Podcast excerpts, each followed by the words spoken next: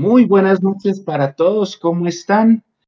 Bienvenidos a una nueva edición de este espacio que se llama Mundo Millos Live, el número 147. Dios, llamamos muchos. Hoy ah, todavía no termina de pasar la adrenalina con lo que sucedió ayer y queremos aprovechar este pequeño espacio para seguir haciendo esa especie de catarsis, pero es que en este caso la palabra no puede ser catarsis completa porque al final la historia terminó en final feliz. Pero pues sí hay que decir, y como lo dice el título, que aquí allá Jan Michael está haciendo un reclamo muy jocoso en el chat, mm, es que se vivieron muchas sensaciones, se vivieron muchas cosas ayer en el estadio. Creo que todavía no termina de, de asimilarse bien lo que sucedió. Pero bueno, lo importante es que estamos en la gran final y, y sobre todo ese, e, ese hecho histórico, si se quiere, o heroico, de lograr volver de un 0-2 a un 2-2 con un hombre menos. Hay que decir algo. Millonarios hace muchísimos años no puede volver de un 2-0 a un 3-2.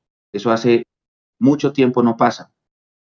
La última vez que eso pasó fue en el año 2001 por Copa Merconorte contra Necaxa. Pero ese día, pues estábamos 11 contra 11 y era otro, otro, otro, otro estilo. Y por liga eso no pasa por allá como el de 79. Eh, remontamos alguna vez un 3-1 contra el Envigado, que ganamos 4-3, pero un 0-2 no. Estuvimos cerca, ayer estuvimos muy cerca. Pero más allá del hecho de, pues, lo que pudo ser y no fue, y de que Millonarios todavía no logra ganar un partido que empieza perdiendo, también es importante aclarar que pues ayer lo que importaba era clasificar y el equipo se clasificó. De pronto, sufriendo más de la cuenta, pero el equipo se clasificó. Y en medio de eso, vamos a empezar este capítulo 147 hoy con una novedad para nuestra comunidad que está conectada con nosotros. Nosotros prometimos hace, ¿cuánto fue eso, Nico? Al día del clásico, prometimos en el tercer tiempo del clásico que queríamos tener en estos espacios hinchas invitados para que nos acompañen y den sus opiniones. Hoy es la primera vez. En cámara están viendo a Sergio. Sergio es nuestro primer invitado al Mundo Millos Live. Ya lo voy a saludar. Voy a pasar a saludar primero a los compañeros. Eh, Nico, primero empiezo con usted que está ahí atrás en la producción. Buenas noches, Nico. Bienvenido al espacio número 147 del live.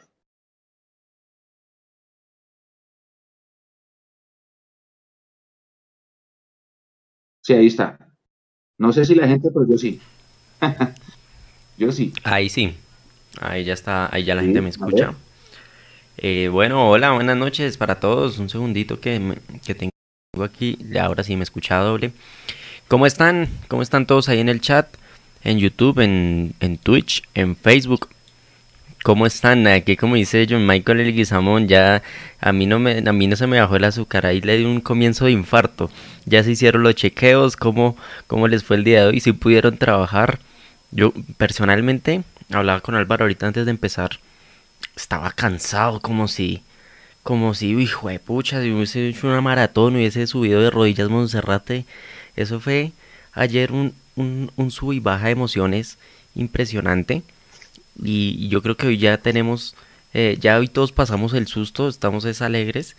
Pero sí, podemos hablarles un poco de lo que fue este partido, de la previa contra, contra Once Caldas, que ya salió boletería, Mechu. La boletería sale mañana, ya les doy información. Ok, ya aquí ahí dicen que hay información. Y, nada, agradecer a los que ya están acá. Dejen ya su me gusta para los que todavía no han llegado al programa, se vayan enterando. Y un saludo a, ver al profe líder, a Andrés Contreras, a Luis Alberto Camacho. Hola señores de Mundomillos, bendecidas. Un abrazo para todos, felicitaciones por tan excelentes transmisiones. Está, muchas gracias, don Alberto. Mario Pineda, buenas noches, Mundomillos. Feliz por el paso a la final de Copa. Carlos Alberto Medellín jugó muy bien el primer tiempo. Tiene toda la razón, hay que revisar temas defensivos, pero lo que hizo Millos es de admirar. Bueno, que pasen las cosas para replantear y seguir adelante. Sí, tienes razón, Millonarios está haciendo lo que debe hacer, más allá de jugar bonito, y eso es muy importante. Y sí podríamos revisar lo que pasó en el primer tiempo, sobre todo cómo los dos delanteros del Medellín descontrolan y, y hacen que Cuenu y Ginás no, no coordinen. Mecho. usted me da un, un punto importante y es que nosotros, Millonarios no juega solo. A veces nosotros cometemos el error, nosotros digo los hinchas, todos los hinchas, cometemos el error o la falla de creer que si nos hacen un gol es todo culpa de Millos y que si Millos hace un gol es todo error del rival o todo virtud de Millos. Y a veces se nos olvida que hay que mirar los dos lados de la moneda. Nosotros ayer hicimos un muy mal primer tiempo, pero lo que dice la gente es verdad. Medellín es un gran primer tiempo también. Un gran primer. Y eso también hay que aplaudirlo. Bueno, en la, transmisión lo dijimos un poquito. Y en el segundo tiempo también hay que decirlo, Millonarios, Daniel Ruiz se puso la capa y se lo llevó a todos y fue el superhéroe, pero Medellín también cometió sus equivocaciones. Entonces fue de lado y lado. O sea, no podemos decir solamente que fue la proeza de Millonarios en el segundo tiempo, sino también Medellín cometió sus errores y en el primer tiempo igual. Medellín es un gran primer tiempo, pero nosotros también eh, no, no estuvimos 100%. Don Alvarito Prieto, ¿está por ahí? Por acá ando. Hola Alvarito, buenas noches. Hola, buenas noches. Es único, Sergio. Eh, un saludo como siempre a oyentes, televidentes, a todos aquellos que nos hacen el aguante desde el exterior de Bogotá y del país. Eh, sí, y digamos que eh, ayer, ayer digamos no lo mencioné en el, en el, en el tercer tiempo, pero digamos que eh, Maca decía que para él era el peor primer tiempo que se va a jugar en la Gamero. Yo no estoy de acuerdo con él. Yo he visto peores partidos de Millos, la verdad, eh, de la era Gamero. Mm, me parece que hasta el gol no lo hacíamos tan mal. Eh, siento que ayer en el inicio del partido siento no y yo sí tengo la teoría más porque lo poquito que jugué fútbol tratando de hacer el sueño al pibe jugaba de lateral y para mí cuando el, cuando el central no estaba seguro sufría mucho y ayer se notó que cuando que no, no estuvo fino los movimientos, no estuvo seguro, eh, Bertel estuvo fatal en ese inicio de partido y después ya llegaron, ya llegó el gol y creo que ahí sí, cuando llegó el gol, ahí sí me pareció, desde ahí empezó el mal juego de, de Millos en el, en el primer tiempo. Eh, me parece que cayó de pronto en, inseguridad, no se vio confundido para manejar ese, esta propuesta al Medellín, eh, que sí es muy, ahí fue mucho mérito de ellos saber encontrar, y si se fijan, atacaron mucho ese, ese, ese tándem en los dos goles, ese tándem de Bertel y, y Cueno, y ahí estuvo el mérito de ellos, y, y, y al final, digamos, con esto le pasó a Pereira, demostró cómo sentía el equipo el partido en ese momento. Solo confusión y, y, se dejó llevar también hacia ese juego. No digo que brusco, brusco, porque no sentí que fuera brusco, pero sí sentí que era de, de que se trató de calentar. Afortunadamente en el segundo tiempo, eh, pues hubo, ahí, y tampoco diría que fue un cambio de actitud que lo que hice Messi. Muchas veces no solamente no se tiene en cuenta lo que hace el rival, sino que se cree que, que todo depende de la actitud y de las ganas con que el equipo sale a jugar. Entonces, es lo típico, no es que en el primer tiempo no tuvimos huevos y en el segundo tiempo sí pusimos huevos. Yo no creo que sea tan así en cuanto a que haya sido de porque una falta de actitud en el primer tiempo, sino más eh, verse sorprendidos y confundidos y, y, saber que en el segundo tiempo había que poner un plus, un plus que solo lo da una situación al límite. Eh, y, y demuestra, por ejemplo, yo vi pedacitos del partido, del otro partido que jugamos con 10, que, eh, ayer pensaba eso y dije, bueno, ya hicimos un entrenamiento jugando con 10, que creo que fue en Río Negro, ¿verdad? Que echaron a Perlaza en el primer tiempo. Y yo vi que, que, que McAllister corrió lo que no se había visto correr a McAllister, y ese es el plus que da la situación al límite. No podemos esperar que, ah, bueno, como corrimos así con 10, el siguiente partido vamos a correr igual. eso no pasa.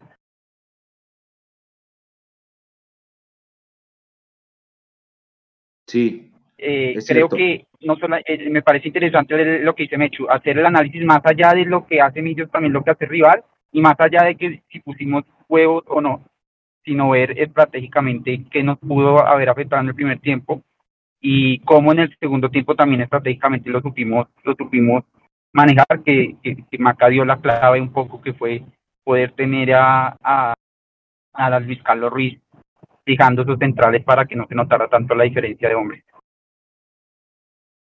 Es cierto, es cierto, Alvarito. Hay dos noticias eh, que llegaron en la noche de hoy. La primera es la renovación del contrato de Andrés Gómez hasta 2025, que es obviamente para blindar al jugador. El jugador, si sigue de esta forma, las ofertas ya van a empezar a llegar, entonces creo que es una gran decisión de Millonarios de firmarlo. La segunda, bueno, la segunda es que mañana a las 10.30. Señor. Un noticio, ¿no? Eso es, eso es de las cosas que de pronto a veces pasan desapercibidas, pero, pero eso eh, hay que decirlo, ¿no? Sí hemos sido muy críticos muchas veces cuando las cosas se hacen mal, pero cuando las cosas se hacen bien, eh, hay que decirlo, es, es, un hit que se anotan, porque es, un jugador que, que demostró que tiene muchísimo potencial y que lo podemos filmar desde ya y no estar con novelas después, es, es buenísimo. Así es. Y bueno, la segunda noticia es que mañana habrá rueda de prensa a las diez y media de la mañana, pero por una publicación que acaba de llegar, parece que mañana por fin saldrá la camiseta visitante de Millonarios, que es el template con Divo 22, la misma que creo que usó el arquero del Medellín ayer. Creo que es blanca y mañana a las 10 de la mañana por fin será el lanzamiento. Un lanzamiento que llegó atrasadísimo porque debía ser en la primera semana de agosto lo que nos comentó el director de mercadeo el día del lanzamiento de Andina. Se demoró, bueno, seis, ocho semanas, como siete semanas, pero parece que ya va a ser lanzada Así que mañana a las 10 de la mañana seguramente habrá sorpresas con la, con la nueva camiseta antes de esa rueda de prensa.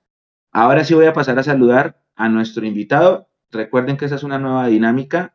Hoy es Sergio, a quien le voy a dar la, la, palabra para que se presente, nos cuente su historia como hincha. Así como Sergio, cualquiera de ustedes puede acompañarnos en los espacios. Por ahí vi que se conectó Juan, si de pronto tuvo un problema técnico. Sergio, muy buenas noches, bienvenido. Usted tiene el honor de ser el primer invitado hincha a nuestro Mundo Millos Live. Así que buenas noches y cuéntenos su vida un poquito, Sergio. Buenas noches. Hola, Mechu, y saludos a, Álvaro y a, Nico, que primero quiero resaltar el trabajo, el excelente trabajo que hacen por el equipo, por todos nosotros los hinchas. Y, lo que mencionan mucho en el programa a veces, los que no pueden ir al estadio, que están en otra ciudad, que están en otro país. Creo que lo que hace esta comunidad es acercarnos un poco eh, al equipo, a saber cosas que, que, a veces los medios y las redes de millonarios se quedan cortas en, transmitirnos y qué bueno tener este espacio para desahogarnos. Pareció, te escribí una cuando, cuando vi el, el live de ese día y salió la iniciativa, eh, porque, porque me pareció bueno también eh, mezclar esto con, con la voz popular y de pronto traer nuevos conceptos y traer buenas eh, otras, otras frases de observaciones de, de los partidos. Eh, y ya partiendo de eso y centrándome un poquito en el partido, eh, en, los, en los live que creo que fue el del lunes, que hablábamos o que hablaban de si era bueno que Medellín ganara el clásico paisa o no. recuerdo y me quedé con algo de que, que querían que, que, Medellín ganara para que el equipo no se confiara y saliera con toda la titular y no dar papaya poniendo suplentes. Y creo que eh, cuando escuchaba eso decía, le va a dar viento en la camiseta y fue algo que nos pasó ayer, a pesar de que Millonario salió los primeros 20 minutos a hacer lo que sabe hacer, tocar el balón, llegar a abrir la cancha. Eh, creo que nos sorprendió un montón eh, cómo se paró el Medellín, cómo fijó los dos nueves para incomodar a, Cuenu y a Ginás. Saben, y, los otros equipos, y aquí en adelante lo van a saber de que, de que Cuenu es el que menos experiencia y rodaje tiene en este, en este equipo y es el que menos se va a entender por el tiempo que lleva con, con el ritmo y la dinámica de Millonarios. Y lo van a ir a presionar, lo van a ir a incomodar y creo que ahí, ahí zafamos mucho las marcas y, y por ese motivo llegan los dos goles. Eh, me imagino que ahorita hablaremos lo de Pereira, pero continuando, continuando adelante, creo que hay dos partidos también, ¿no? Eh, a mitad de tiempo pasa algo mm, eh, mágico en el camerino, seguramente putazos de todo. Eh, lo dice Maca en, en, la entrevista y nos dijimos las cosas. que, es algo muy futbolero y, es necesario. Y sale el equipo con otra actitud, sale a volver a hacer algo que perdió en el primer tiempo y es tener los tres bloques. Ahorita con, con un esfuerzo gigante de Luis Carlos fijando a los dos centrales de, de Medellín, pero sale a presionar muy corto, que fue donde Medellín había encontrado espacios en el primer tiempo y nos había hecho daño. Eh, y ya con el bloque corto, subir o retroceder era más fácil y más, y más compacto el equipo para lograr tener intenciones de gol. Em, hay algo que, que, rescato y algo que me, me hacía recordar esos partidos de, de, la Suramericana de hace, de hace unos años, y es que ganábamos sufriendo, pero a la final conseguíamos victorias importantes con Gremio y con Palmeiras, creo que fue el otro y lo lográbamos dar vuelta eh, al final del partido. Íbamos perdiendo la serie. Ayer no la íbamos perdiendo, íbamos empatándola, pero sí se sentía eh, seguramente el, el, miedo, la ansiedad de, de otra vez quedarnos por fuera y más con un jugador menos. Entonces, siento que hay algo que tiene este Millonarios de mística y, y es que hay jugadores que son de la cantera, que viven millonarios, no son jugadores que vienen de afuera a hacer su trabajo, sino son jugadores que son hinchas. Y creo que lo veíamos con Ginás cuando alentaba y pedía subir a, la, cancha, a la caldera. Eh, y es, ese amor propio por la camiseta. Maca en el primer gol sale y lo primero que hace es besar el escudo de la camiseta. Y siento que es un plus que tiene este Millonarios, que es amor propio y querer la casa no, no tomarlo como, como un trabajo, sino con pasión, desde, desde peladitos han estado untados de, de, del equipo, de la mística que tiene el Gran Millonarios y creo que fue clave ese amor propio de los jugadores para sacar adelante. Eh, Sergio, yo digo que es difícil recordar, bueno, Alvarito se, se salió, es difícil recordar un partido por ejemplo, el de Gremio fue un partido así, ese puede ser uno para recordar. Un partido en el que uno sí haya sentido como ayer, eso que usted dice, mística. No sé, Nico, si usted se acuerda de alguno. Yo tengo el de Gremio presente, porque era un partido que estábamos contra las cuerdas y que la gente sentía, se sentía lo que usted comentaba, Sergio, el miedo de, de quedar eliminados y de la nada el equipo va y contra todo pronóstico lo saca adelante y, le da una lección a propios extraños. Yo ayer vi mucha gente pelando el cobre en el entretiempo. Por allá alguien en el, en el, en el chat dijo que yo estaba muerto del miedo. Si yo estaba muerto del miedo ayer en la transmisión, yo también en algún momento flaqueé. Todos. pues David Riveros dijo, ayer se vio el emoji en vivo. No, la, la sensación fue, fue dura. Por eso digo, Macariza alguna vez dijo en rueda de prensa que el equipo había recuperado la mística. Y ese día que dijo eso eh, fue después de haber quedado eliminados, entonces todo el mundo se le fue encima. Pero yo digo, ayer fue un partido en el que, en serio, en serio, hay mística. No sé cuándo más, ustedes que recuerden partidos que uno diga, sí, sí, este es, este es un partido para los libros. La serie con Palmeiras de en 2012, Juan David Sierra. Ah, ok, ¿cuál otro? ¿De qué se acuerdan? La de Watson. A ver. El 3-2 contra Nacional del primer partido de los cuadrangulares del 94, sí, pero eso hace mucho tiempo. Eh, que ese es un gol del Piripi Osma, faltando cuatro minutos para que se acabara. ¿Quién más? Acá está el profe, Carlitos, dos corticas para saludarlos. Primer partido del semestre en que iniciamos perdiendo y tocaron dos temas de la columna de mañana, mística y fantasmas. Ah, bueno, nos dio un spoiler de lo que será su columna de opinión que sale publicada mañana en mundomillos.com. Carlitos que está trabajando en este momento y no está conectado con nosotros. A ver quién más, la final contra Santa Fe donde nos marcan el 2 a 1. Sí. Sudamericano yo, Sergio, Yo, yo recuerdo, pues, seguramente guardando las proporciones, la final del 2012 con, con Medellín eh, Millonarios llega mucho mejor a la final que Medellín. Supera los cuadrangulares mejor. Llega al Atanasio, juega el partido de ida, juega mucho mejor. Otálvaro se juega un partidazo ese día. lo debimos haber ganado. Sin embargo, acá llegamos también con una confianza, no, no sobrades, con confianza, no confiados. Sin embargo, hacemos un gol y también Medellín nos empata la serie. Eh, a la final claro, eh, guardando las proporciones como lo digo, pues nos vamos a penales, afortunadamente ganamos, pero también fue otro partido que, que Medellín nos pone a sufrir, que trata de apagar el, el campín, nos pone, nos pone a morder uñas, como se dice coloquialmente, y, y a la final termina resultando todos felices, salimos campeones. Hoy, en el partido de ayer nos dio un paso a la final, pero fue un partido también similar, el Medellín también viene generalmente a, a, pegar, porque también creo que en el primer tiempo pegó y, y, fue parte de la estrategia de golpear a Daniel para, para un poco anularlo. Y, creo que ese es el partido que también recuerdo que, tenga los mismos condimentos.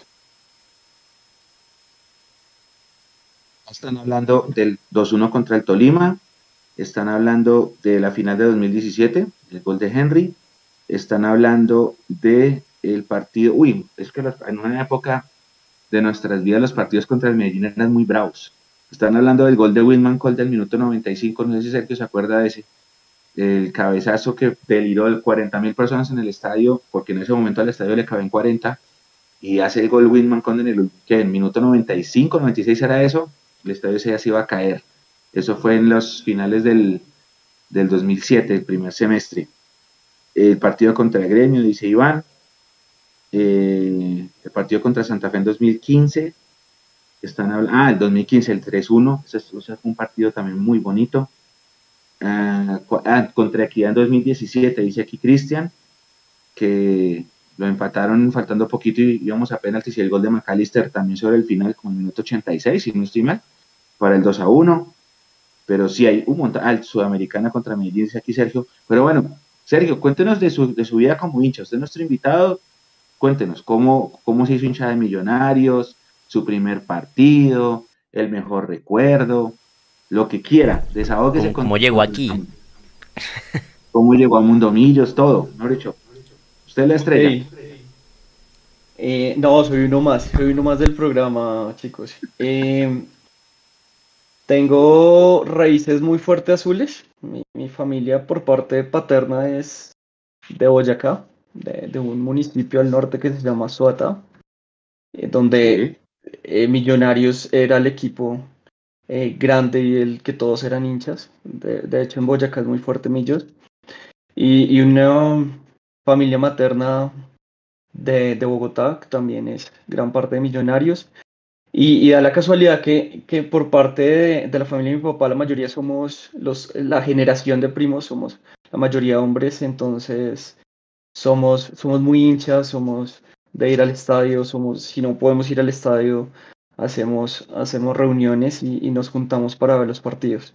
La sufrimos, eh, hemos salido muy contentos, hemos salido en lágrimas, eh, pero siempre, siempre es la mística de ver los partidos de Millos. Eh, y como me hago hincha, pues básicamente por mi papá. Seguía, seguía los partidos de Millonarios, me acuerdo mucho por radio. mi papá ya no está, hace, un par de, años con el tema de la pandemia y efectos colaterales de, del momento de salud que vivía Bogotá, pues partió. Y sé que, está muy orgulloso también de, disfrutar el fútbol y, era nuestro plan, Mechu, era nuestro plan de, de cuando, cuando se hace el famoso canal pago, eh, cuando salen las pancartas de lo pagará alguien de su familia, eh, lo, sale eh, tomé la decisión de, adquirirlo solo por tener ese plan y ese momento de, calidad con mi papá, de ver los partidos con él, de ver los juegos y poder seguir, seguir al equipo. Mi papá pues a veces lo veía cuando yo estaba en la cancha o si no lo veíamos acá juntos o en familia, como lo decía. Mi primer partido fue River, eh, Millos River, que un 2-2. Y creo que es cuando Pepsi empieza a ser patrocinador de Millonarios que trae al equipo que ese día hace Fernando Cabenagui dos goles en el Campín. O sea, el de 2004. Sí, 2004. 2004. Que Andrés Pérez vino de Argentina solo a jugar ese partido y fue coreado por todo el estadio. ¿Usted se acuerda de eso? Sí, sí, tenía eh, tal vez 12 años, 11 años cuando, cuando fue mi primer partido. ¿Cuántos años tiene Sergio? Eh, 28, 29, Mechu. 29. Listo. Su mejor recuerdo. Creo que es eh, verlo por primera vez campeón. O sea, era algo que las generaciones anteriores lo habían podido hacer. En el 2012 se da eh, poder verlo salir campeón.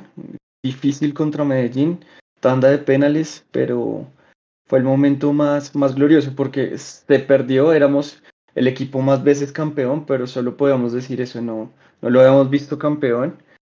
Eh, y creo que fue un desahogo importante de tantos años y una generación completa de no, de no poder disfrutarlo, de verlo ya un año antes, pues habíamos salido campeones de la Copa Colombia, pero no era lo mismo que, que sumar un título más. Sí, eso es cierto, eso es cierto. A mí, a mí me marcó mucho la, la Copa Colombia. Yo recuerdo haber llorado lágrimas durante los últimos, ¿qué? 10 minutos de ese partido, después del gol de Mayer. Porque pues habían pasado muchos muchos años sin, sin que Millos fuera campeón y el último título había sido el de la Merconorte en Ecuador. Entonces eso no, y ni siquiera se sintió, o sea, vamos a ser sinceros, lo, lo escuchamos por radio, que lo relató Pache, pero y obviamente se potenció un montón con el, con el título de liga del, del otro año. Y, y, claro, sí, yo creo que para mí también ese es el recuerdo más lindo que tengo todavía en mis 38 años como hincha. Eh, dice acá Andrés que, que si conoció la época dura de Millonarios, Sergio. Sí, claro, claro, eh, de, de, vender manillas, de aportar, eh, claro, fue, fue difícil y más porque digamos que el, los, el equipo paisa pues empieza a tener también un, un pico de... Venía el América de ganar muchos títulos consecutivos, después se va eh, Nacional a ganar títulos consecutivos y nosotros en plena crisis, que no, no podíamos salir de, de la olla. y había mucho tema de barras en ese momento también. Entonces, si lo recuerdo, afortunadamente, digamos que creo que le, da, le empieza a dar vida un poco las idas a la Suramericana, que fueron previas al, al campeonato del 2012. Y, y, eso empieza a desahogar un poquito el hincha, ¿no? Como a salir de esa mala racha de, de estar con la cabeza recogida y, y empezar a, a, disfrutar que es Millonarios eh, y, y, es algo, y digamos algo que, que, ha hecho Gamero es ganar en estadios donde no ganábamos.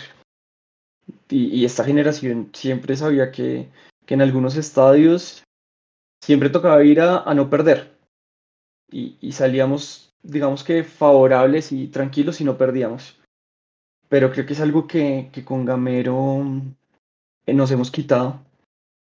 Lástima que no pudimos ganar eh, con Río Negro, Uh, pero bueno, lo que dice, lo importante es sumar, creo que dijo Maca en, ese, en esa rueda de prensa. Y, y es algo que...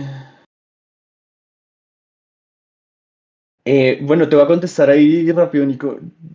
Eh, los trancones de Bogotá me hacen llegar a, a Mundomillos porque escuchando los podcasts, escuchando los podcasts eh, de camino al trabajo y del trabajo a casa, eh, es, es, lo que aprovecho el tiempo escuchándolos. Bueno. Los que escuchan el podcast de Mundomillos son los más silenciosos. Son los que menos se reportan porque pues en podcast que comentarios, en podcast a lo mucho podrán calificar el lo que escuchan y no mucho más. Pero entonces yo creo que sí enviarle un abrazo a, a todos aquellos que utilizan Apple Podcast o, o Spotify para escuchar los programas, los que están al día eh, por medio de esas aplicaciones que tal vez uno a veces los deja de lado porque no los siente, pero, pero se sabe que están, que están ahí. Y miren, acaba de llegar uno aquí al programa. Sí, sí, eso Además, pasa cuando... Hay otro tema es que nosotros, como estamos viendo el chat en vivo, que lo tenemos acá, yo lo tengo acá, acá abajo, pues obviamente uno va interactuando con lo que la gente le va escribiendo en vivo. Esto queda grabado, se, se escucha al, al, en el podcast, no sé, lo escuchaba cerca el otro día, me imagino el día después de, de esta transmisión, pues sí, obviamente sí, ya pasó el tiempo. Cuando, cuando recién se cargaba, eh, lo, lo he escuchado. Afortunadamente son varios programas que se hacen a la semana para, para los días en, en que, en que los escucho. Para uno que otro tranconcito. Sí, eh, aprovechando la, publicidad de Sergio, hay que explicarle a la comunidad. El programa empieza, pero debería empezar a las 9. Hoy empezamos, ¿a qué hora empezamos, Nico? ¿Como a las 9 y cuarto? No hay 10, no estamos acostumbrados, ya no hay 10. Entonces, el programa más o menos, pónganle ustedes, dura una hora, a veces nos da una y cuarto, y se acaba, pónganle ustedes máximo 10.30 más o menos a eso de las doce y media, una de la mañana, queda guardado o queda eh, cargado, perdón, esa es la palabra, en las, en las plataformas de agregadores de audio. Bien sea Spotify, que no sé cuál usa Sergio, o Apple Podcast, están las dos opciones. ¿Cuál usa Sergio? Spotify. Spotify. Ok. Sí, entonces, digamos, si por alguna cosa de la vida ustedes hoy no, no pueden escucharnos en vivo, se les presentó algo, alguna cena, qué sé yo, un cumpleaños, trabajo, parciales. Tranquilos que el otro día ahí pueden escucharnos eh, tranquilamente en el podcast. Alvarito, ¿volvió? Por acá hoy que... Listo. Alvarito, tengo, tengo una pregunta. Aquí sí me toca, si ustedes en la comunidad saben, eh, si me pueden ayudar, porque yo no alcancé a leer el reglamento. Creo que sí, pero ustedes me ayudan. Ayer el partido se demoró en empezar. ¿Se acuerda, Nico? Que nosotros estábamos en la cabina nosotros, pero ¿por qué no empieza? ¿Por qué no empieza? ¿Por qué no empieza? Parece que la razón por la cual el partido se demoró en empezar fue por el exceso de, del tema de los extintores. Y el árbitro no quería dar inicio por eso. Entonces alguien me escribió por internet esta mañana y me dijo, ¿puede pasar que a Millonarios lo multen por eso? Para mí sí, porque es demorar el inicio de juego y el club local ahí debe pagar. No, es una es una multa económica, si no estoy como la del perrito. ¿Ustedes saben algo del tema?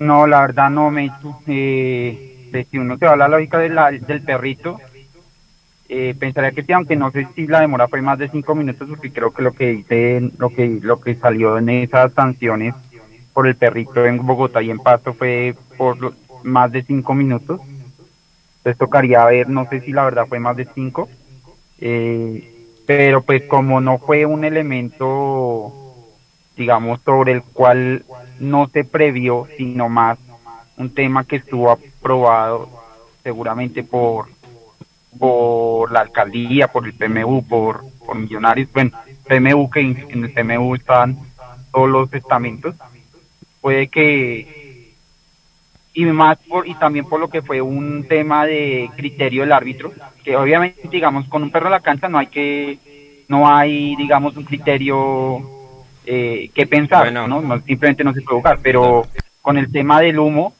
pues eso depende de que el árbitro realmente sienta si, si se puede jugar o ya. A mí me pareció que a la hora de arrancar el partido no estaba, no había, no era un impedimento real grande, entonces me parecería un poquito injusto si es así y pues obviamente eso acarrearía o que dejen entrar menos extintores o que básicamente los, no los permitan volver a entrar. espero que no, que no haya mayor inconveniente ahí. Sergio, ¿iba a decir algo?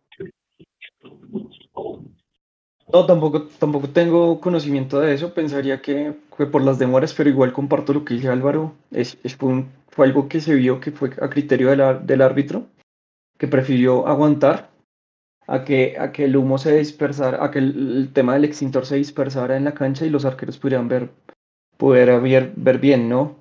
Creo que sí, sí, si hay alguna sanción también me parecería injusta. Eh, y mucho más allá, si, si lo que menciona Álvaro de, de evitar volver con extintores al estadio. A mí no me gustaría que pasara eso, porque bien, bastante que se demoró la gestión para volver, no me gustaría. Dice acá, la multa del perrito fue de 5 millones de pesos. Y el artículo dice, artículo 78, literal D, dice, al club que sin autorización del organizador del torneo o sin justa causa aceptada por el árbitro, modifique el horario oficial de realización del partido, retarde su comienzo o continuación, o no se presente oportunamente a los actos protocolarios. Eso pasa mucho a veces cuando salen los, cuando sale un solo equipo y el otro no porque no está listo, toma tu multa. En este sentido, yo estoy de acuerdo con ustedes. A mí no me parece que las condiciones de la cancha estuvieran impidiendo el normal desarrollo del partido a las 8. Pero pues alguna cosa vio Carlos Ortega que no le gustó y por eso lo demoró. ¿Se acuerdan, Nico, que nosotros decíamos, ¿qué será? ¿Que está, está esperando la señal de alguien de Win para que empiece o qué será? Nosotros no sabíamos que era por eso, porque desde donde estábamos, pues para... Yo lo dije, yo lo dije. Yo lo dije. Yo dije, no está iniciando el partido porque debe haber mucho humo. Y, ah, afecta la visibilidad. Sí. acuérdese que yo lo dije, yo sí eh, supuse que ese era el tema, pero no creo que sea grave. Fue como uno o dos minuticos. Seguramente lo pidió la televisión, puede ser. La televisión puede como decir, espérese un minutico que, el humo blanco no me ayudan las cámaras, espéreme que se disperse un poquito y hagámosle. Y fue realmente muy poco tiempo, no creo que vayan a afectar a Millonarios por eso, Álvaro. Y para la, para la es pegarte un tiro en un pie, porque este tipo de cosas atraen, atraen hinchada, eh, se ve bonito en televisión también, o sea, eh, este es el, tipo de cosas que, que crean afición y que generan clientes y, se van a poner ahí más papitos que el papá, pues eh, lo que van a terminar haciendo es desmotivando cualquier tipo, desmotivando a los a los equipos a que permitan que los hinchas armen eh, un, un, escenario atrayente para, para más hinchas.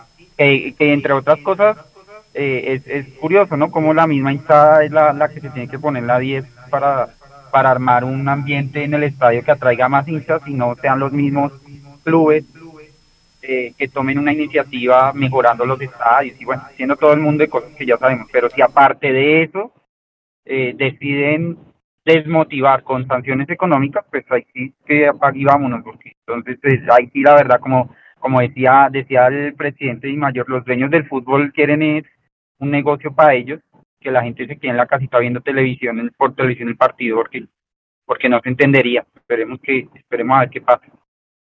Oiga, Alvarito, hay un rumor fuertísimo, fuertísimo, que yo alcancé a verlo usted hablando del tema hoy. Hay un rumor fuerte de que el presidente de Mayor va a salir. ¿Qué sabe usted del tema? No, no, yo también sé lo del rumor. A mí lo que me parece curioso es que la gente se alegre.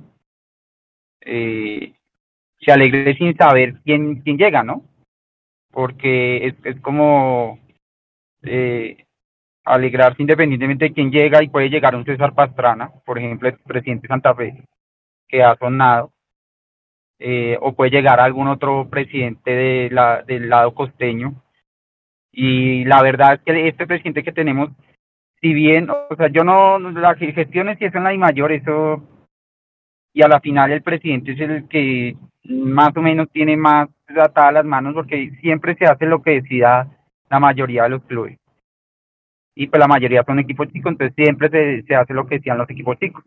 Si los equipos chicos no tienen plata para jugar la liga femenina, no hay liga femenina. Así hayan habido ocho que si querían jugarla, pues si los demás dicen que no, no se juega y no se jugó. Entonces ahí el, realmente el poder del presidente no es tan tanto como el que se piensa. Yo creo que mucha gente no, no, no tiene en cuenta que la I mayor realmente no es un ente independiente. La I mayor son 36 presidentes de clubes y se hace lo que la mayoría diga. Entonces, este presidente que está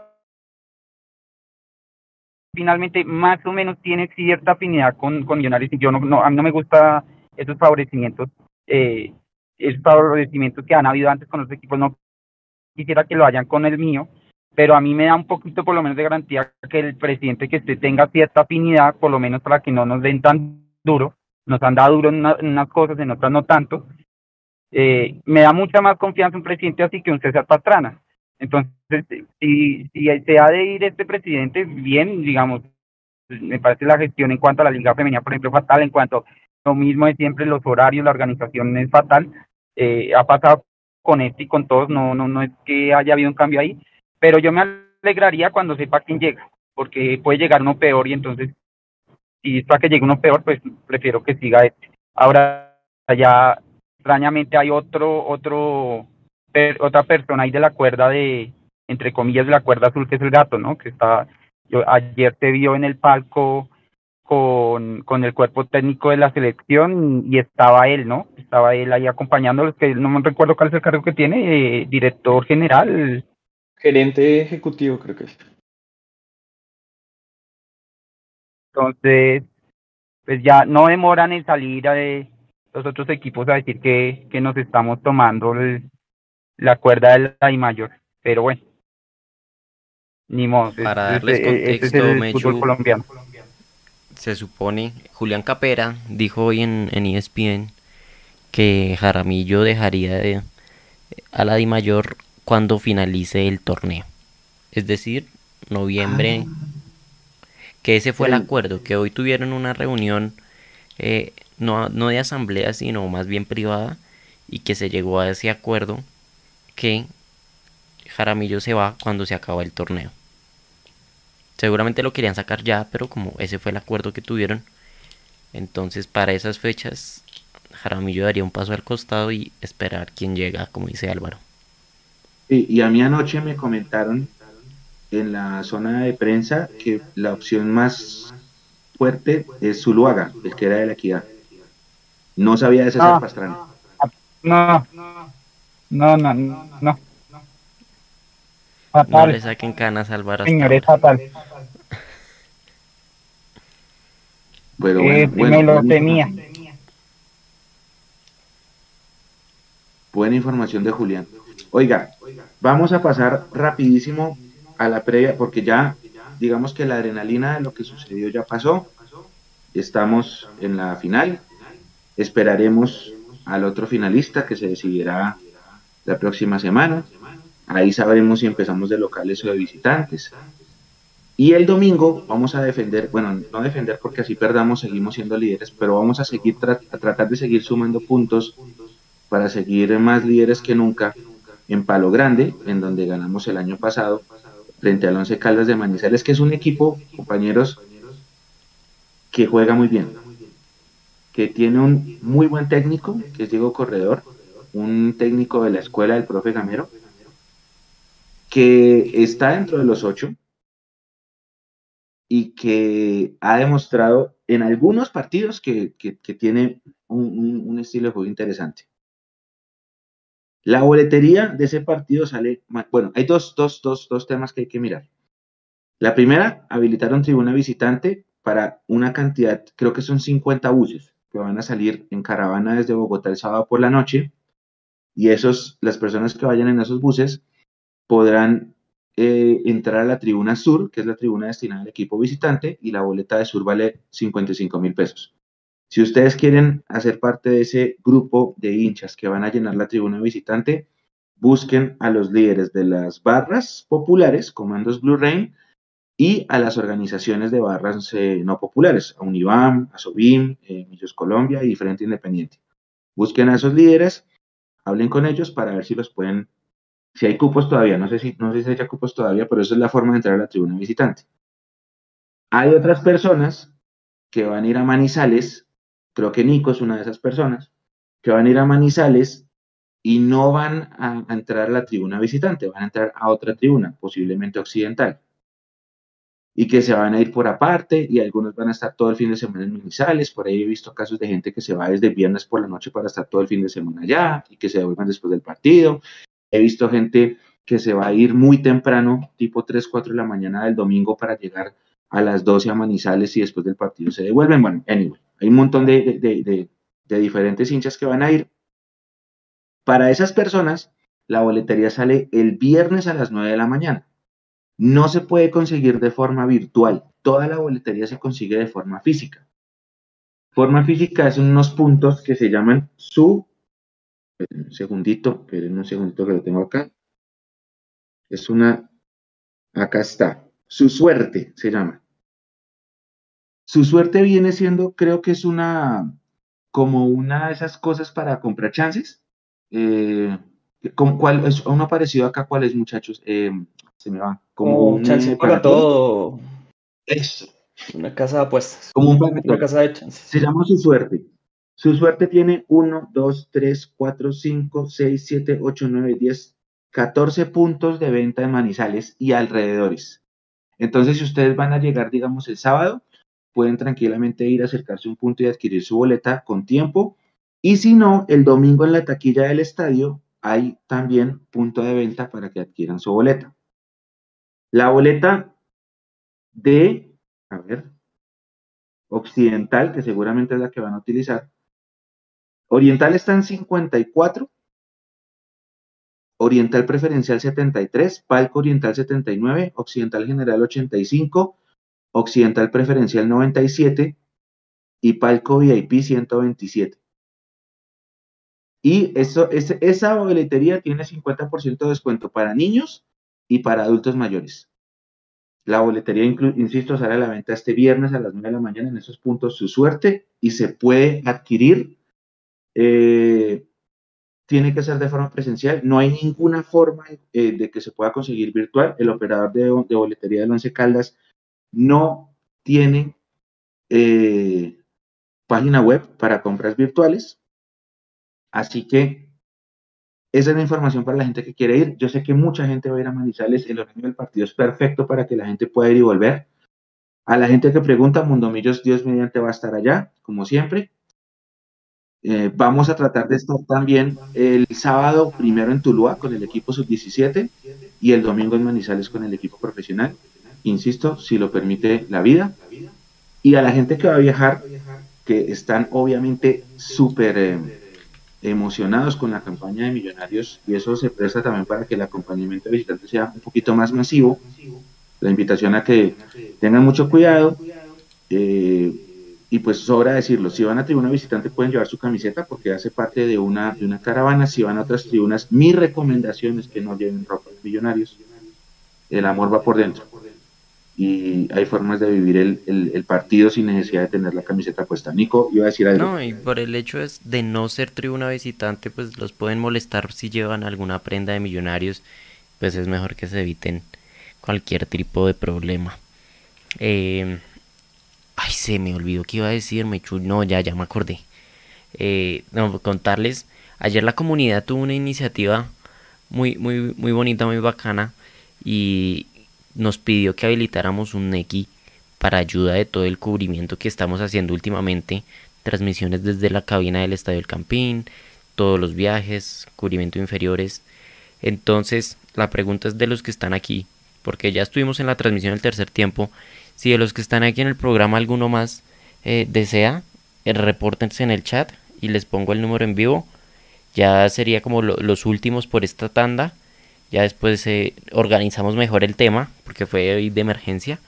Y entonces, si hay alguno más que quiera eh, dejar su, su, apoyo por medio del Neki, bienvenido sea. Repórtense en el chat para ponerlo en pantalla. Y de, y de paso agradecer a todos los que hicieron posible esa iniciativa. Ya les confirmamos que vamos a tener entonces la transmisión contra América desde el Estadio El Campín. Y, y así seguirles trayendo la mejor transmisión seguramente es de Manizales también. Eh, como voy a ir, pues voy a ponerles el sonido ambiente, voy a hacer que salga otra vez una transmisión muy completa. Así que, así que ahora sí, eh, sigan ustedes ahí con el programa. Juan Luis Alberto Camacho y Nico, se nota la ausencia de Juan Pablo Vargas. Ese jugador es vital en el esquema de Millos, pero hay que arropar a Cuenú. Es el momento de arropar a Cuenú porque lo van a buscar, lo van a buscar y es el momento eh, para que la hinchada coree su nombre, para que lo aguanten, que coja partidos, coja ritmo, porque sí, ya sabemos que Juan Pablo Vargas lo hace re bien, pero, pero Cuenú también tiene, tiene con qué, y, lo, y es que él, lo hace bien, él tiene muy buenos cierres, tiene mucha velocidad, tiene detalles que le pasan, no sé, no sé si fue inocente, porque, porque lo buscaron, o sea, todos los pelotazos no iban hacia Ginás, iban hacia Cuenú y, estaba Pons siempre tocándole la espalda, corriéndolo, moviéndolo, pues eh, de tantas pelotas era posible que una o dos se equivocaran y nos cobraron. Entonces no es, no es momento de coger a Cuenú en contra, sino al revés, potenciarlo, porque es el que es el que nos va a sacar campeones realmente, porque Juan Pablo Vargas no va a estar en las finales. Hay un tema, Nico y Sergio, con respecto a eso. Ustedes se acuerdan el partido contra Junior de los cuadrangulares, que el que fue fue Murillo, y Murillo ese día tuvo una muy mala tarde, y enseguida entonces la gente la tomó contra pues que la, Juan Pablo Vargas deja el listón muy alto, la cogieron contra Murillo y, y después, bueno, Murillo no volvió a jugar, después fue lo de la lesión, ahí está Murillo todavía en proceso de recuperación, dicen que se demora. Pero el tema con Cuenú es lo mismo, pues Cuenú es un central zurdo y yo no sé si fue coincidencia, para, para mí de pronto sí fue coincidencia que pues justamente Medellín haya querido atacar por ahí las dos veces y se había equivocado él, pero el segundo tiempo de Cuenú fue muy bueno. O sea, también hay que decir que cuando mejora Ginás, también potencia Cuenú. Y el segundo tiempo de Cuenú es maravilloso. No sé, Sergio, qué opine. Para mí, Cuenú mejora muchísimo. Se nota mucho mejor en el segundo tiempo. Se le nota mejor en la cancha, más seguro, más confiado. Y eso también es importante para frenar. Porque Medellín sí llegó. Medellín en el segundo tiempo sí llegó. Bueno, Mechu, yo, yo considero que que no solamente eh, es la hinchada la que lo tiene que cobijar, sino el esquema.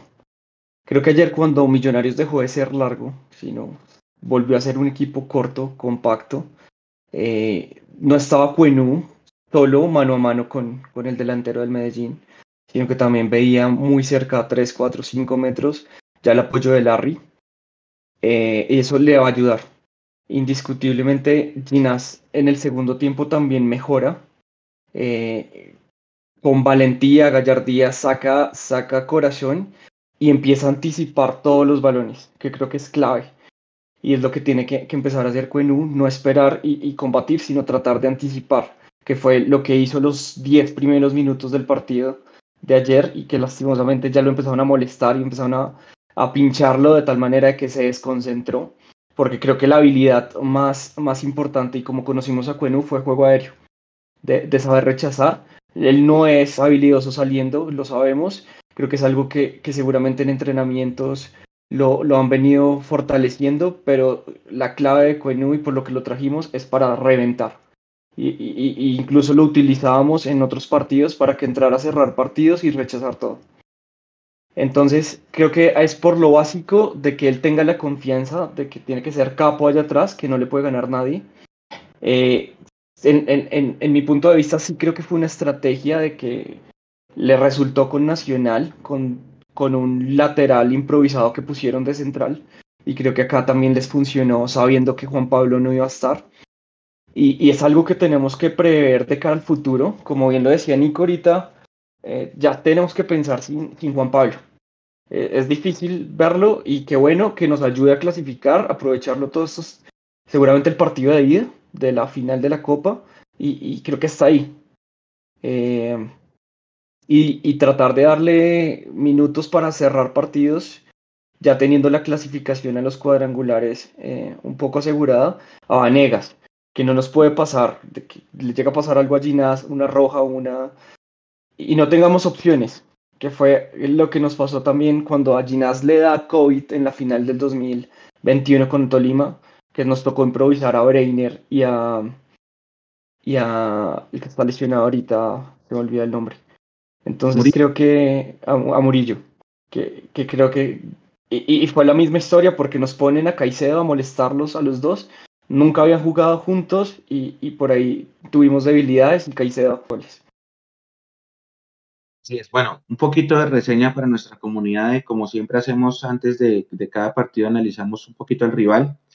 Once Caldas llega al partido sexto en la tabla de posiciones, tiene tres victorias, seis empates, una sola derrota, 15 puntos, es decir, que está a nueve millonarios. Los últimos cuatro partidos no los ganó y Once Caldas lleva, ya cumplió el mes sin ganar. Le ganó al, al Junior, perdón. ¿Se acuerdan ese día que Junior estaba cumpliendo años? no me acuerdo, creo que eran 90 que cumplía el Junior, ganó Caldas 2-1 y que, y que Caldas puso por ahí una publicación diciendo gracias por invitarme a tu fiesta Junior, la pasé del carajo, no sé qué. Esa fue la última vez que Once Caldas ganó eh, un partido oficial. Después de eso empató con Patriotas, que hizo gol a Iron y se lo empató Patriotas en la última. Ese lo dejó escapar increíble. Después de eso pierde con el Pasto en Pasto. Pasto es otro equipo que viene muy bien.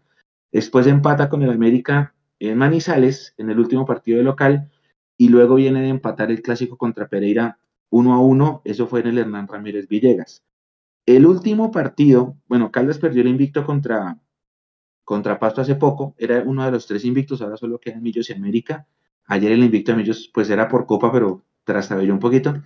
La última formación de Caldas fue Eder Chaux, lateral derecho Cardona, centrales Torijano y Córdoba, lateral izquierdo Alejandro Artunduaga, más adelante Leonardo Pico, como un volante 5 en una especie de 4-1, y adelante de él está Piedradita por la derecha, García por la izquierda, Juan David Rodríguez y Guillermo Celis como interiores, y adelante está el goleador Iron del Valle, a quien yo quiero mucho, a quien le tengo mucho respeto, a quien le tengo mucha admiración, y quien es el, uno de los máximos artilleros del campeonato, a quien habrá que tener mucho cuidado con el ley del ex. Sergio, ¿qué hay que esperar de este Once Caldas? ¿Qué se imagina usted del partido este domingo en Palo Grande? Donde hay que empezar es que Gamero conoce Corredor y Corredor conoce a Gamero. Son, son de la misma escuela, son de, de todo el proceso que, que, ha venido haciendo Boyacá, tanto en Patriotas como en Chico. Eh, y son ambos muy, muy, son técnicos, muy tácticos. Y creo que es la manera de trabajar de corredor. Creo que más allá de, de, de, la figura de Iron del Valle, creo que es un equipo de, hormiguitas que cumplen un trabajo táctico y, buscan los partidos desde ahí. Si bien su mejor partido fue el que reseñas contra Junior, eh, fue la victoria explosiva y, el que pone a, a, a Once Caldas a hablar en el campeonato, pues ese partido lo sufrió. Junior le llegó y de hecho el gol de, del gol con el que terminan ganando fue finalizando el partido. Entonces creo que el eh, corredor a veces cuando no lo puede ganar se cierra de tal manera que no lo va a perder. Y, el resultado que más se le da a, a, Once Caldas, y como bien lo dices, es empatar. Eh, y, por eso tiene, tiene una, una, larga cantidad de partidos sin perder, solo ha perdido uno de diez. Eh, para tener en cuenta eh, creo que es un equipo que, cuando sale llega con 3-4 hombres a, la, al, área y, termina rematando cualquiera y es la forma en que hacen goles. Entonces, eh, creo que es una oportunidad, si, Juan Pablo no está, de que cuando se dé un banquete eh, y Ginás rechazando balones porque es la forma de, atacar. Y, creo que estos son los partidos que se le complican a veces a Millos, eh, un rival que, que, seguramente a pesar de que está en local va a esperar un poquito, va a jugar también con la iniciativa de, de nosotros. Y, y al, al, que hay que empujar y seguramente a buscar espacios, que me imagino que va a ser un partido cerrado, más allá de que el 11 juegue en Manizales, eh, van, van a buscar bloques muy cerrados de tal manera que no haya espacios libres para, para Gómez y, a Daniel Ruiz controlarlo y lo, mandarlo lo más a la banda posible. Así es como me imagino el partido.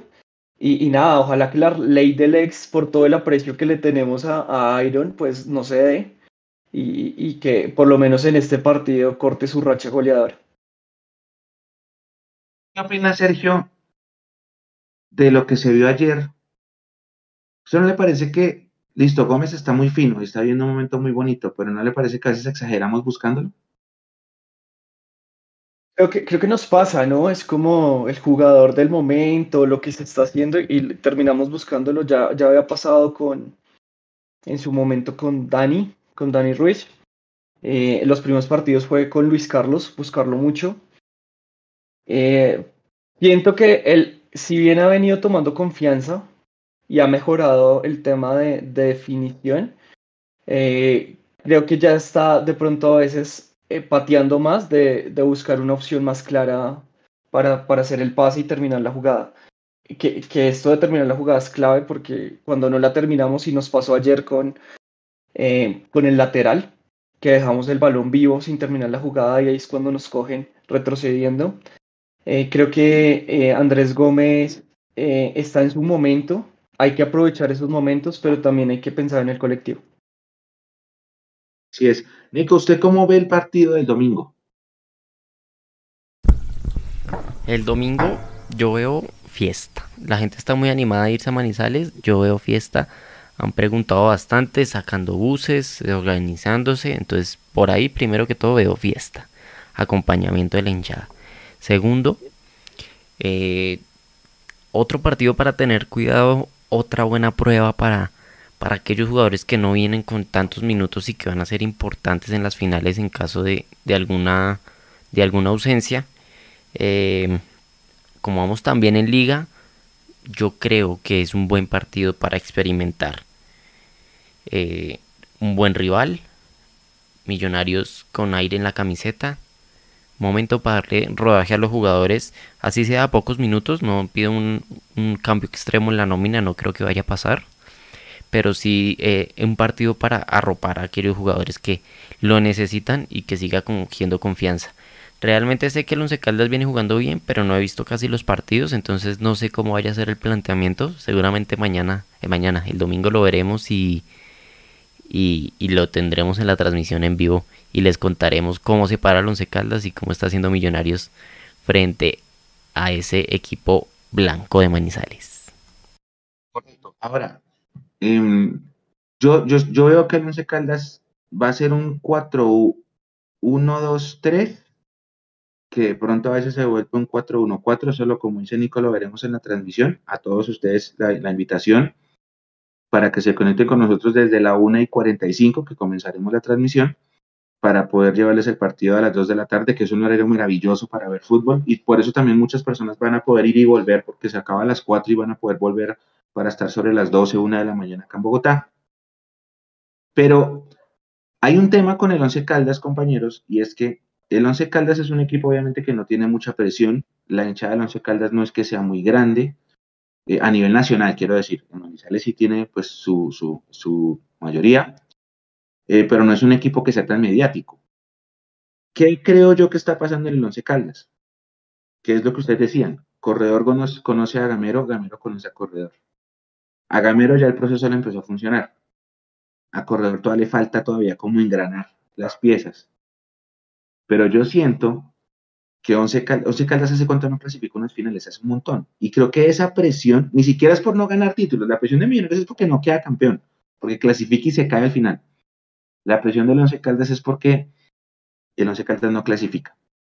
Entonces, allá siento yo, puedo estar equivocado, pero siento yo que el verso que dicen de que sí, que Corredor juega muy bien, que el equipo se para bien en la cancha y toda esa cosa, pues tiene que empezar a materializarse. Ellos no piden títulos, piden clasificaciones a los, a los ocho. En este momento lo están logrando. Y de pronto esa presión le puede jugar en contra a Once Caldas para su, para su partido de este domingo. Yo creo que sí va a ir mucha gente también, como dice Nico, y esperaremos a ver cómo sale el partido. Yo no, eh, a diferencia de Nico, ya le pregunto a Sergio, creo que no, no espero muchos cambios por un sencillo hecho y es que después de este partido vamos a jugar dentro de 10 días tendremos 10 días de recuperación. Entonces no creo que vayamos a, tener grandes cambios en la nómina. Sergio, ¿usted qué opina? ¿Cómo lo ve? Lo, veo muy parecido. No creo que, más allá de, cómo va el proceso de recuperación de Juan Pablo, no creo que vayan a haber mayores sorpresas. Eh, y también hay que ver cómo salió Luis Carlos. De pronto puede ser una oportunidad para, para Erazo de que tome minutos porque sí, salió golpeado ayer Luis Carlos y de resto no haría, no haría más cambios. Creo que estamos sólidos. Ayer se vio eh, a, a, Bertel un poquito con falta de, de, cerrar, de anticipar, pero creo que también la dinámica de tener más minutos le va a ayudar a, que se den las cosas. Y, y al otro lateral, eh, se me escapa el nombre, eh, a Alba lo vi también que, que, al igual, ya hablamos de Cuenú, pero también subió mucho el nivel en el segundo tiempo. Eh, cerró y, no dejó que por esa banda se levantaran los balones. Entonces considero que, que tendríamos que salir con lo mismo. Perlaza pues lo vamos a perder en, en Copa, entonces también lo pondría acá. Y, más allá del trámite del partido, empezar a darle minutos a, Juan Camilo, que seguramente va a ser el reemplazante de Perlas. Gracias, Sergio. Nico, saludemos a la gente antes de despedirnos, por fin. Tenemos nuevo emoji para los miembros que están conectados. a ver, actualicen. actualicen. No, no, no, está tranqui, está tranqui, pero es justo y necesario dado lo que pasó ayer. A ver, para que actualicen los miembros y, y si a ver si lo encuentran y lo envíen al chat. Em, Natalia Martínez, que ya es miembro, la moderadora del chat, dice, me parece que el 11 empezó muy bien, pero empezó, pero empezó irregular las últimas dos fechas. Sí tiene un juego interesante con corredor, que es un emoji de perlas. no, no. Ah, no, es que el, partido, el, último partido de Millos Caldas, que fue una noche de viernes acá en el Campín, fue duro. Ese Caldas nos complicó bastante. Entonces, sí, hay que verlo desde el juego y veremos. Ahí está, el de, el, de Henry. Ah. El de la zurda bendita, dice Rafael Orjuela, porque ayer el, el gol de, de Daniel Ruiz también fue al minuto 85. Así que en las transmisiones en vivo yo quiero verlos al minuto 85 enviando ese emoji. Tienen permiso para hacer spam. Tienen permiso para hacer spam al minuto 85. Ay, bueno, pero sirve, sirve para que la gente que es miembro se, se siga familiarizando con nuestros emojis y siga eh, uniéndose, suscribiéndose y utilizándolos en el chat. Nico, eh, saludemos a la gente de Porfis, como le decía, a nuestros miembros, a los no miembros, invitándolos a que se suscriban, a los de Facebook, a los de Twitch, a todos. A ver, John en Twitch. Hola, espero que Semillos gane la liga, el próximo año pueda dar el máximo bien sea en Copa Libertadores o Sudamericana. Ese es el tema. Ese es un tema que se tendrá que hablar en su momento y es qué clase de refuerzos va a traer Millonarios y yo creo que depende mucho de a qué fase clasifiquemos. Entonces, si estamos en fase previa, de una vez les digo que no se ilusionen con las grandes contrataciones, pueden que uno u otro buen nombre, pero no es que se hagan los super refuerzos. Andrés Mora, buenas noches con migraña, pero aquí oyéndolos en vivo. Otro, otra víctima de, las emociones del día de ayer con migraña. Le fue bien. Camilo Alejandro Bustos. No mentiras, de pronta recuperación para Andrés Mora. Demoró en darse cuenta que era otro, que era otro rival con otro estilo. Supongo que se refiere al partido contra, contra el Medellín. Jonathan Johan Mono nos envía mucho texto. No lo alcanzo a leer, pero un abrazo para Johan. Kainis dice, ese es el problema de inflar a los pelados, toca seguirlo puliendo porque tiene mucho talento. Camilo Alejandro Bustos, yo creo que ayer Millos comenzó jugando con el mismo chip con el que terminó jugando contra Santa Fe.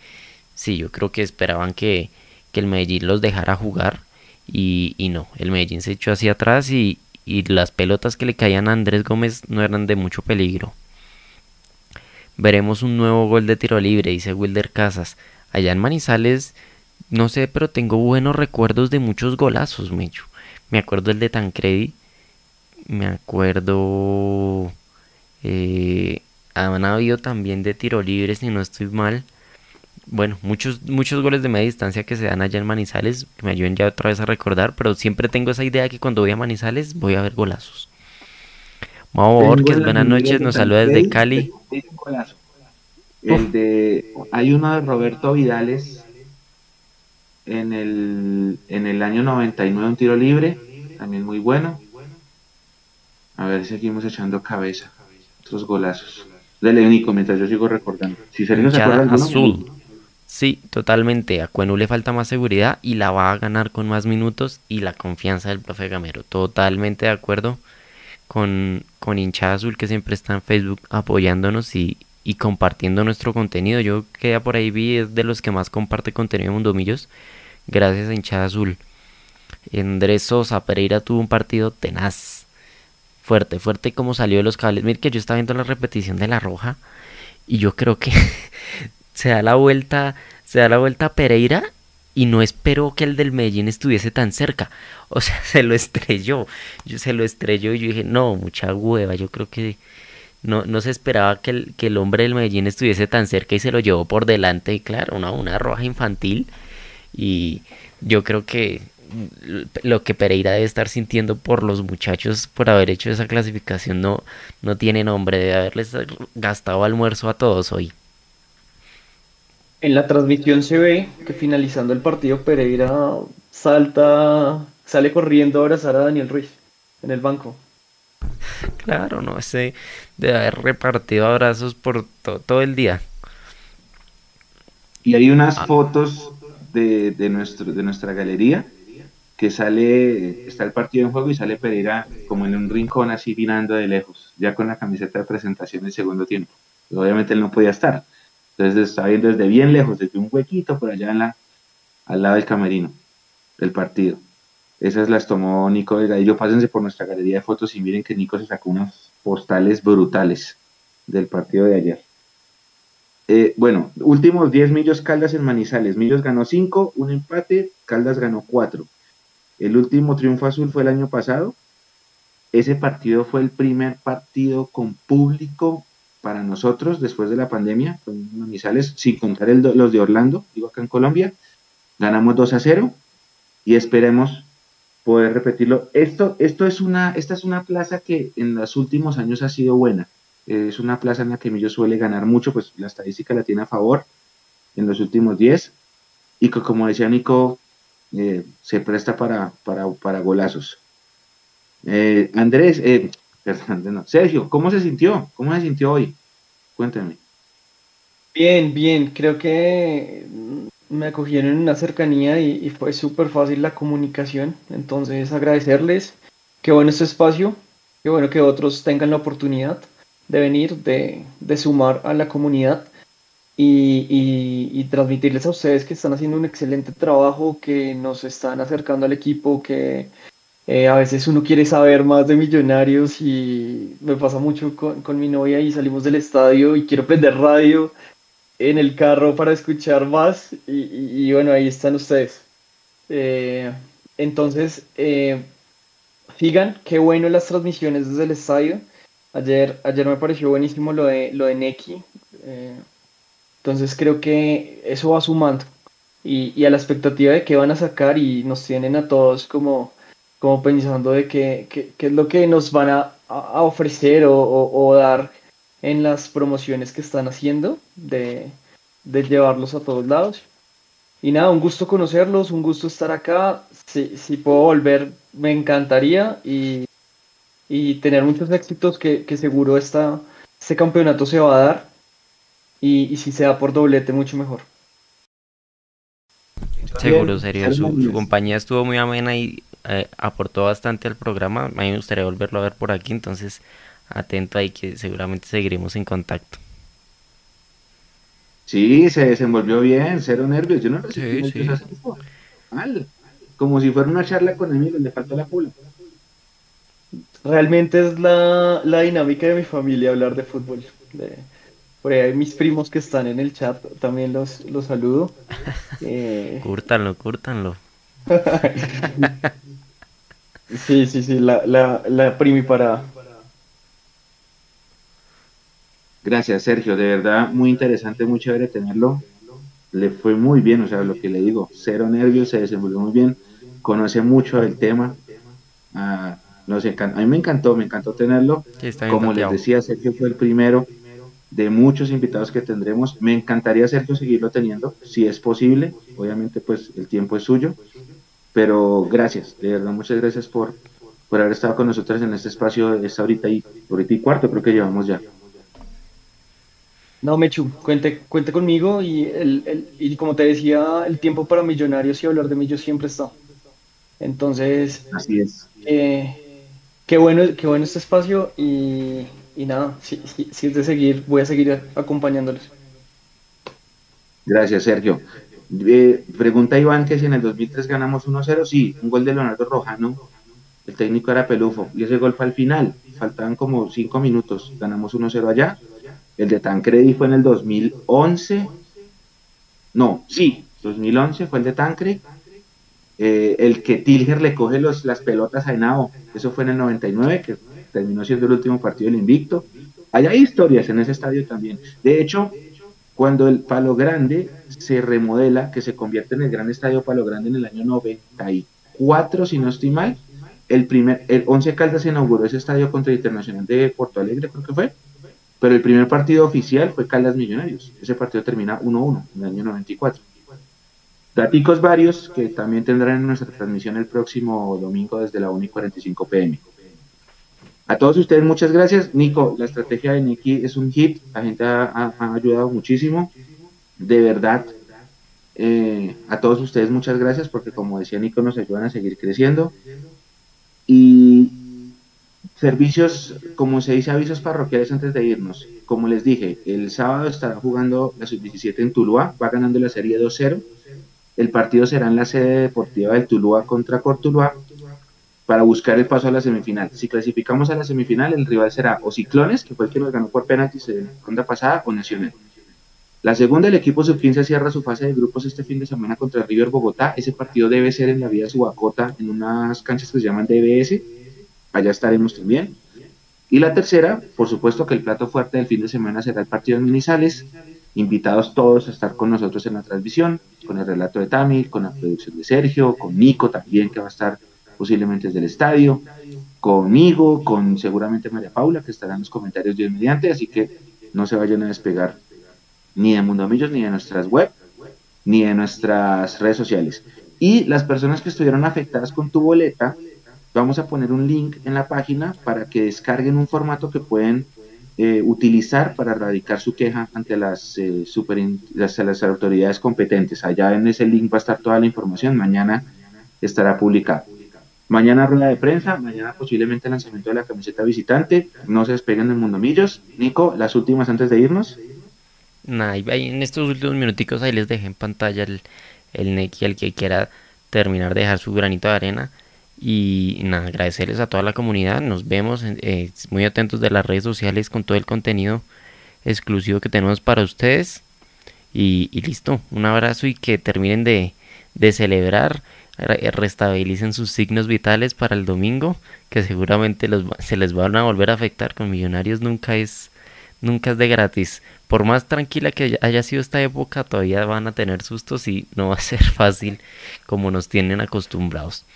Un abrazo para todos, para Freddy Torres, Wilder Casas, Nicolás Reyes, Natalia Martínez, a, a, todos, a todos que ya se me fueron los nombres, son demasiados. Pero, pero mire, gracias a Mundumillos me, me ha ayudado al tema de los nombres. Yo era una, una, una hueva para aprenderme los nombres. Y ya con tantos que uno va aquí leyendo, ya uno empieza a, a verlos y, y se le van quedando a uno. Un abrazo a toda la comunidad por ahí alguien me saludó ayer que pasé por el palacio, alguien me saludó, un saludo para él, que se llevó ahí unos magazines y, listo. No es más, conectadísimos, nos vemos muy pronto. Chao, chao. Gracias, Nico. Gracias, Sergio. Este fue el capítulo 147 del live. Nos encontramos el sábado con los inferiores y el domingo con el profesional. Un abrazo a todos. Chao.